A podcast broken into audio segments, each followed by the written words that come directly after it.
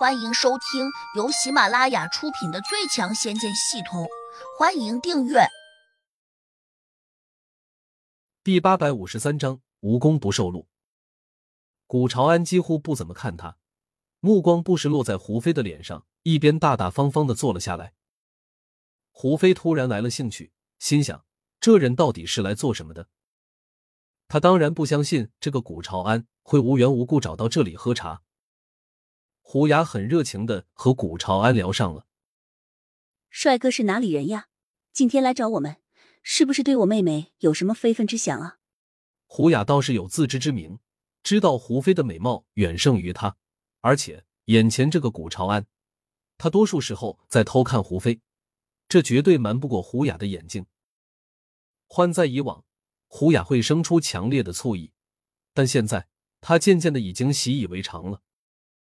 一则是因为他也不得不承认胡飞越来越漂亮，二则是因为几乎所有遇见他俩的年轻男子都会魂不守舍的盯着胡飞看。刚开始他还很失落，久而久之，他就接受了这种现实。古朝安居然指了下胡飞，大方的对胡雅说：“我对他一见钟情，很想和他单独聊聊。”胡雅心里顿时有点郁闷，这也太不给面子了吧。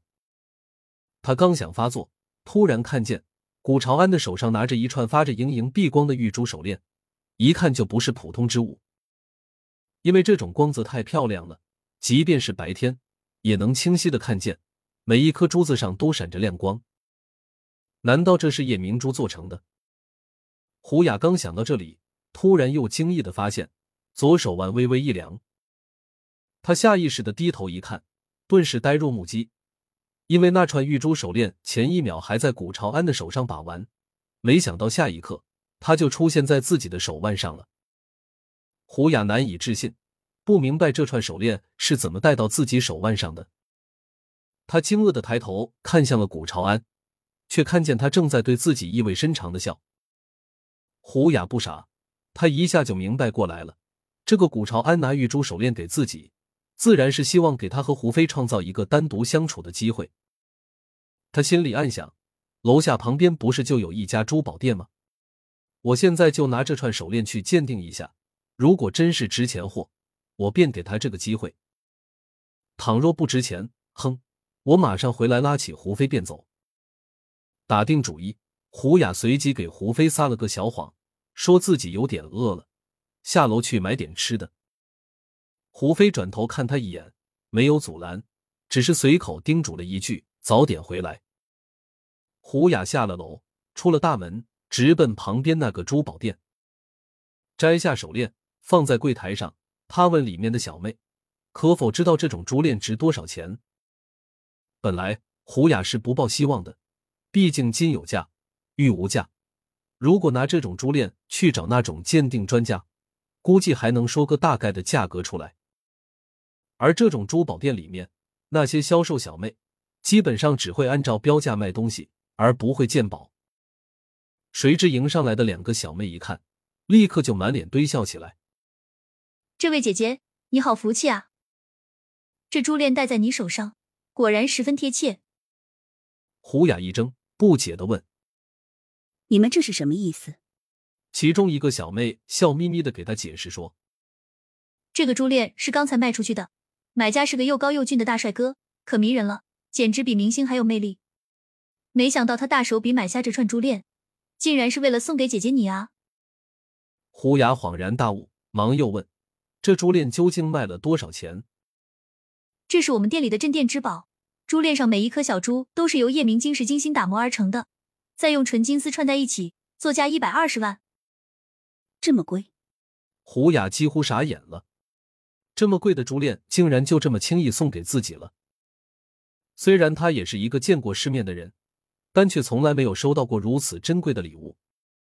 偏偏这个送自己礼物的帅哥和自己并无多少关系，他出手如此阔气，家里显然非富即贵。不过按道理说，这么贵重的礼物，他应该送给喜欢的人才对啊。换言之，古朝安应该把珠链送给胡飞，而不是自己。到了这个时候，胡雅甚至都要乱想一气了。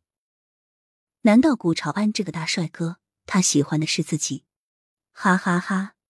这种想法刚刚从脑子里面冒出来，他随之就哑然失笑，只差没有放声笑出来，因为这根本就是一个笑话，而且毫无意义。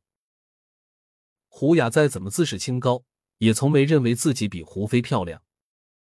那么，为什么古朝安会拿如此贵重的手链才讨好自己呢？